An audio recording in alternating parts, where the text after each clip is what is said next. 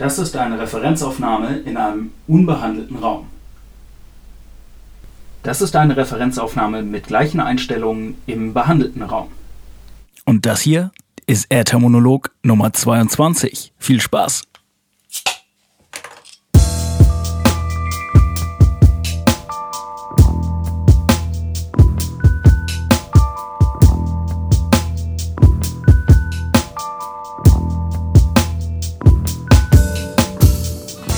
So, so, so. Moin, moin und hallo, ich bin Kai und ihr hört den Äthermonolog. Der Podcast, in dem ich davon berichte, was ich beim Musikmachen und Produzieren lerne. Natürlich zeige ich euch dabei die Musik und die Dinge, an denen ich arbeite. Und ich hoffe, es hilft euch dabei, selbst produktiv und kreativ zu sein. Heute geht es um ein ja, viel und heiß diskutiertes Thema unter Musikern und Produzenten. Es geht um das Thema Raumakustik. Also wie optimiere ich den Sound meines Proberaums oder meines Studios? Was brauche ich wirklich? Was ist Esoterik? Und welches Forum hat am Ende recht? Darum geht es in der heutigen Episode. Wie immer möchte ich mit einem kleinen Rückblick starten, was ich seit dem letzten Podcast so getrieben habe. Das ist zum Glück noch gar nicht so lange her, um genau zu sein, eine Woche. Und äh, ja, ich habe in der Zwischenzeit mein Studio fertig eingerichtet. Ich habe ein bisschen weniger Platz als vorher, das habe ich vielleicht hier oder da schon mal erwähnt. Und äh, ja, ich musste Prioritäten setzen und mich von einigen Dingen trennen und äh, Sachen entsorgen. Also zum Beispiel irgendwie überflüssige Stative und ein altes Rack und Kabel und Sachen, die sich eben so ansammeln über die Jahre. Und äh, ja, der Raum sieht inzwischen ganz gut aus und noch viel wichtiger, alles ist jetzt angeschlossen und funktioniert. Und es fühlt sich außerdem auch ganz gut an, mal auszumisten und nicht irgendwie jedes kaputte Gitarrenkabel, was man schon seit 20 Jahren in seinem Fundus hat und sich denkt, irgendwann löte ich das mal und dann funktioniert das wieder, einfach abzustoßen und loszuwerden.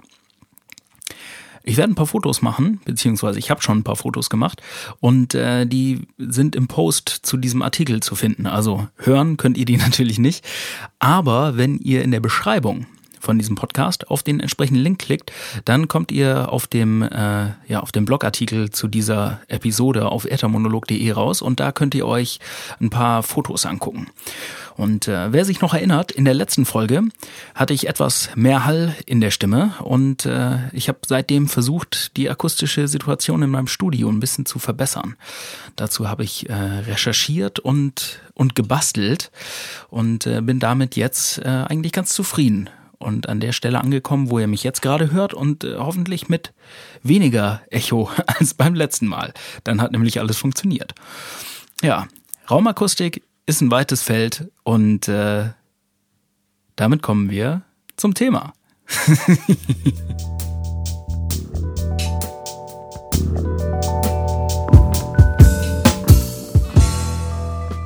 Von Raumakustik. Ja, da habe ich mich eben beinahe selbst aus dem Konzept gebracht. Äh, genau, das Internet ist voller Tipps und Weisheiten zu Raumakustik. Wenn, wenn ihr euch schon mal mit dem Thema beschäftigt habt und äh, guckt nach, das ist ungefähr so, als würde man Krankheitssymptome googeln oder so. Oh, ich habe so ein Ziehen in der Hüfte. Und dann kommt der Erste und sagt, oh, das ist bestimmt Krebs. Und dann kommt der Zweite und sagt, du bist einfach nur ein Weichei. Und dann kommt der Dritte und äh, fragt dich, wieso du überhaupt ein Ziehen in der Hüfte hast und ob nicht die Kopfschmerzen eigentlich viel schlimmer sind oder so. Und bei Raumakustik ist das ganz ähnlich. Äh, man kann ja versuchen, was man will, das im Internet zu beschreiben, aber es gibt immer die Leute, die Profi-Ansprüche haben und die sagen, nein, du musst dies und das und wenn du einen kleinen Raum hast, dann kannst du es sowieso vergessen. Und es gibt die Leute, die der festen Überzeugung sind, dass Eierkartons äh, das Beste sind, was man dem Raum antun kann. Und die Wahrheit liegt wahrscheinlich irgendwo dazwischen.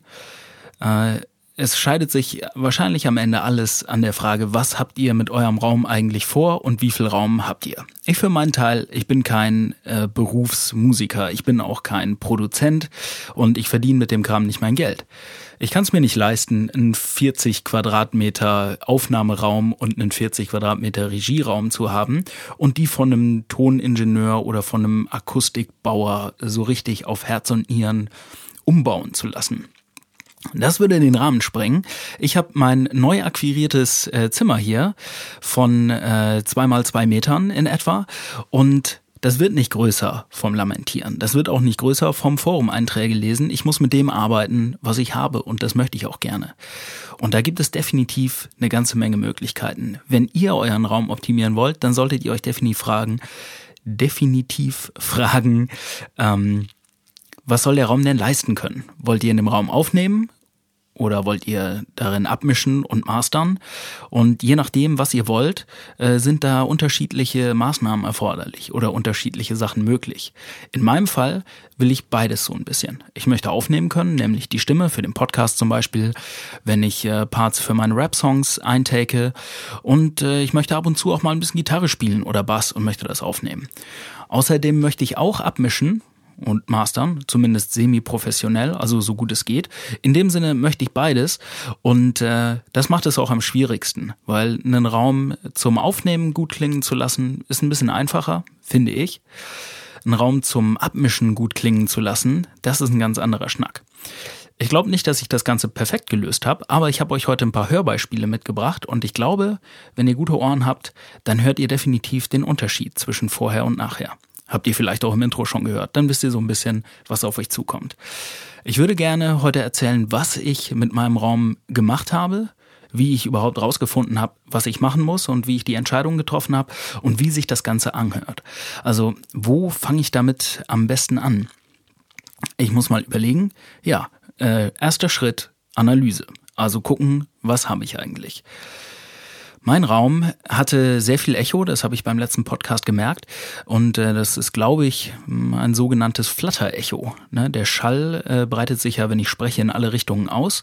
Und in dem Fall ist der Schall an die Decke und dann wieder runter an den Boden und wieder an die Decke und wieder an den Boden. Und so kommt ein Echo zustande. Mein Raum ist fast quadratisch, also ungefähr zwei mal zwei Meter groß und die Decke ist sehr hoch, drei Meter. zwanzig. Dazu kommt ein äh, ein Holzfußboden, also so ein Dielenfußboden. Und äh, ja, das Ergebnis ähm, habt ihr im Intro gehört mit einem unbehandelten Raum. Es klang sehr hallig, sehr viel Echo. Und äh, ja, das herauszufinden ist recht einfach. Ihr müsst euch einfach in den Raum stellen, wenn ihr klatscht oder sprecht, dann hört ihr das Echo meistens direkt und äh, wisst damit, ihr müsst irgendwie das Echo eindämmen. Wenn man einen Raum zum Mixen benutzen will, dann ist nicht nur das entscheidend, was man mit bloßen Ohren hören kann, sondern man möchte insbesondere herausfinden, was kann man eigentlich nicht hören. Ich bin kein Akustiker. Ich bin auch nicht so der Crack in Physik. Aber über die Jahre habe ich so ein bisschen was in Akustik gelernt. Und Schall sind Wellen. Ich habe gelesen und gehört, dass in verschiedenen Räumen ähm, sich der Schall so ausbreiten kann, also insbesondere Basswellen, weil Basswellen sehr lange Wellenbewegungen machen, dass durch die Reflexionen sich die, die Frequenzen überlagern können. Und dann kann es passieren, dass man manche Sachen lauter hört, als sie eigentlich sind. Oder dass man bestimmte Frequenzen gar nicht hört. Das ist beim Abmischen natürlich ein Problem. Ich möchte wissen, ob ich in meinem Raum hier alles hören kann, was sich auch abspielt. Und äh, wenn es Frequenzen gibt, die ich nicht hören kann, dann möchte ich wenigstens wissen, welche das sind.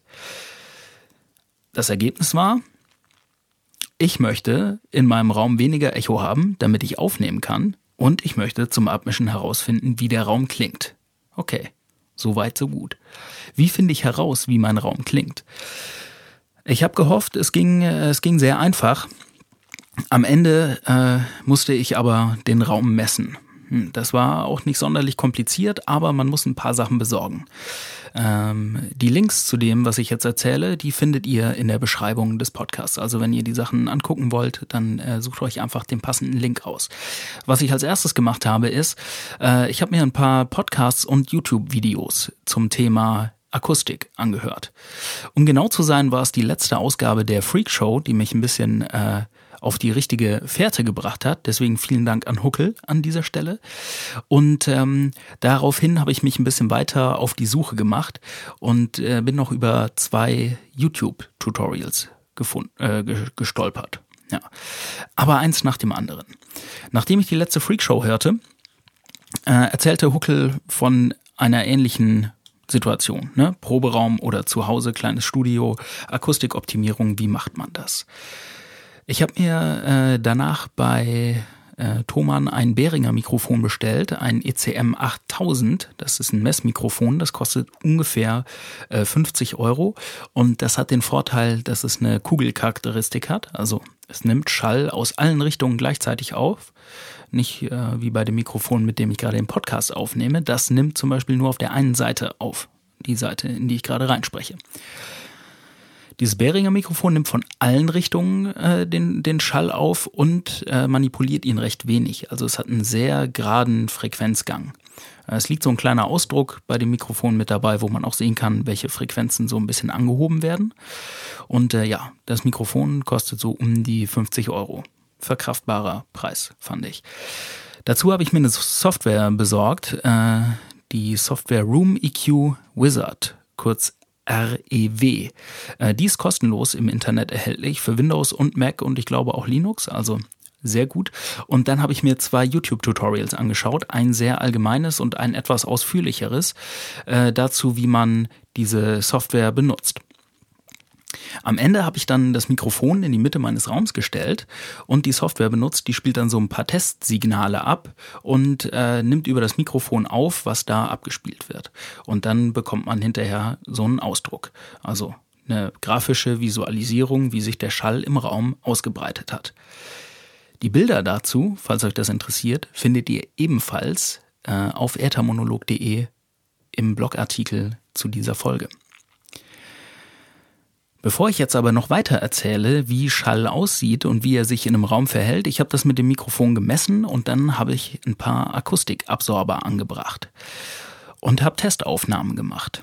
Ich habe Musik genommen, verschiedene Musikstücke, verschiedene Musikstilistiken und äh, habe damit versucht, einmal ja, den unbehandelten Raum aufzunehmen und einmal den Raum, wie er nach der Akustikbehandlung klingt. Ich spiele euch jetzt mal was vor einen Song von Mark Gillespie, Link ebenfalls in der Beschreibung, wenn ihr seine Musik kaufen wollt. Und äh, was ihr hört, ist als erstes das Originallied, also so wie es auf der CD ist. Dann hört ihr den leeren Raum, also ich habe das, äh, das Lied über die Boxen abgespielt und mit besagtem Mikrofon aufgenommen in dem leeren Raum ohne Akustikbehandlung. Und dann das zweite Beispiel nach der Akustikbehandlung. Also, ne, erstens Original, dann zweitens die Variante im leeren Raum und drittens die Variante im behandelten Raum. Wir hören mal rein. Viel Spaß. This one's for fortune and sorrow. And this one's for stories untold. For the time in our lives spent searching for God Jetzt kommt der leere Raum.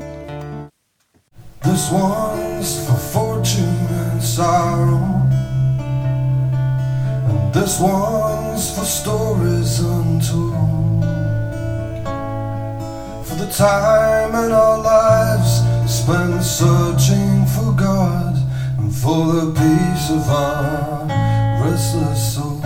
Und jetzt kommt der behandelte Raum. This one's for fortune and sorrow. And this one's for stories untold. Time in our lives spent searching for God and for the peace of our restless souls. So, ich hoffe, ihr habt es gehört. Äh, ich lasse euch noch zwei Sekunden Zeit, um vielleicht nochmal zurückzuspulen und nochmal zu hören, bevor ich das Ergebnis spoiler. Eins, zwei. so. Ja, die zweite Version, also wie gesagt, das erste war das Original, da kann man, da kann man nicht viel anders hören, als es auf der CD drauf ist. Im zweiten Hörbeispiel war es der leere Raum. Man hört das deutlich mehr Hall, es gibt so ein Bassbrummen. Und äh, in der dritten Version, im behandelten Raum, ist das Echo deutlich weniger geworden, gerade in den höheren Frequenzen. Dafür wummert's in den tiefen Frequenzen immer noch ein bisschen. Ich habe noch ein zweites Beispiel mitgebracht. Ihr wisst, ich mache äh, Rap-Musik und ähm, deswegen habe ich natürlich auch ein akkurates Rap-Beispiel mitgebracht. Wir hören kurz rein in Paper Trails von Joey Badass. Viel Spaß. So put the pistols down, got that red dot on your nose. Who put the clown out like jaws like a blue nose foes? Keep your mouth closed so you can see the soap, dog. I got connections, you're guaranteed to see close doors. You hear that underground soap, no. The way I flows, the switch them, the Jetzt kommt der leere Raum. So put the pistols down, got that red dot on your nose. Who put the clown out like jaws like a blue nose foes? Keep your mouth closed so you can see the soap, dog. I got connections, you're guaranteed to see close doors. You hear that underground soap, no. Und jetzt kommt der behandelte Raum. So put the pistols down, got that red dot on your nose. Who put the clown out like jaws like the blue nose foes? Keep your mouth closed so you can see the soap, dog. I got connections, you're guaranteed to see close doors. You hear that underground soap, dog. So. Beispiel Nummer zwei. Vielleicht habt ihr es gehört, äh, zwischen Version 2 und 3. Der Hall wird weniger, dafür wird der Bass ein bisschen mehr. Ich habe mir scheinbar ähm, trotz meiner Bassfallen, die ich installiert habe, äh, eine kleine aufsummierende oder eine stehende Basswelle gebastelt. Bass gebastelt, haha. Ähm, sorry, der, der musste, der musste sein, der musste sein. Ähm, ja, eine stehende Basswelle, das heißt, der Bass summiert sich da an der Stelle äh, auf. Das kann ich hoffentlich im Nachhinein noch korrigieren. Für mich ist in erster Linie schon ein super Erfolg, dass der Hall weniger geworden ist und ich finde, der Sound klingt einfach ein bisschen direkter. Besonders doll hört man es bei Sprache, so wie ich es im Intro schon mal gezeigt habe. Deswegen hier noch ein letztes Beispiel, nämlich meine Stimme einmal im unbehandelten und einmal im behandelten Raum. Let's go. Das ist eine Testaufnahme in meinem Studio ohne Akustikdämmung. Das ist eine Referenzaufnahme mit identischen Einstellungen im behandelten Raum. Es wurden vier Bassabsorber, vier Breitbandabsorber und ein Akustikvorhang aufgehängt. Ja, genau so habe ich das gemacht. Ähm, die, ich habe gesagt, äh, das Setup war gleich, ne? das heißt, das Mikrofon stand äh, da, wo ich mich normalerweise mit meinem Kopf befinde, wenn ich abmische. Und ich habe nicht direkt in das Mikrofon reingesprochen, sondern ich habe einfach äh, in den Raum reingesprochen, also quasi vom Mikrofon weg. Deswegen hört man noch mal ein bisschen mehr Raum als normalerweise, aber ähm, ja, so kann man den, den Raumklang oder das Echo besser hören. Im zweiten Beispiel habe ich es ja schon gesagt, was habe ich in diesem Raum eigentlich aufgehängt? Ich habe insgesamt zwei Bassfallen besorgt. Das sind äh, ja in meinem Fall dreieckige große Schaumstoffteile, die man in die Ecken des Raumes packen kann. Und dann habe ich vier Breitbandabsorber selbst gebaut. Also einfach so Spanplattenpanels mit dickem Noppenschaumstoff drauf, ein bisschen verkleidet. Davon habe ich zwei unter die Decke gehängt und zwei an die Wand hinter mir. Dazu habe ich noch ein Stück äh, Vorhang besorgt, also so schwarzen Mollton nennt sich das. Das ist dieser Stoff, den ihr oft an Konzertbühnen hinten seht. Der ist sehr dick und hat ein sehr gutes Schallabsorptionsverhalten und der hängt jetzt vor meinem Fenster und den kann ich bei Bedarf zuziehen. Also wie gesagt, Fotos auf ethermonolog.de. Den Link findet ihr in den Shownotes. Im Großen und Ganzen war es das schon. Falls ihr euren Raum oder euer Studio akustisch optimieren wollt, dann äh, schaut euch diese beiden Tutorials an, überlegt euch gut, ob ihr vielleicht ein bisschen äh, Kohle in ein Messmikrofon investieren wollt und äh, ein bisschen mit der besagten Software, nämlich Room EQ Wizard, rumspielen wollt. Das kann euch dabei helfen, herauszufinden, wie sich euer Raum verhält und ein bisschen deutlicher zu sehen, wo ihr Probleme habt, ähm, also wo der Sound Probleme hat.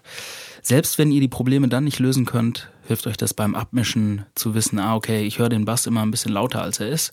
Das heißt, man macht ihn nicht zu leise oder man weiß, man hört den Bass kaum und dreht ihn eben ein kleines bisschen mehr auf sowieso, wenn ihr abmischt, hört es immer auf verschiedenen Anlagen an, hört es auf Kopfhörern an, hört es mal im Auto an. Nur so wisst ihr, ob der Sound wirklich richtig fett ist. Ich hoffe, es war etwas Neues oder Hilfreiches für euch dabei. War es langweilig? War es ein alter Hut oder genau richtig? Lasst es mich wissen. Entweder im Kommentar auf ethermonolog.de oder schreibt mir eine Mail an moin.ethermonolog.de oder hinterlasst mir eine Bewertung in iTunes. Darüber freue ich mich. Wie immer sage ich vielen Dank fürs Zuhören, habt einen schönen Tag und einen guten Start in die Woche. Und am wichtigsten, seid kreativ. Reingehauen. Peace.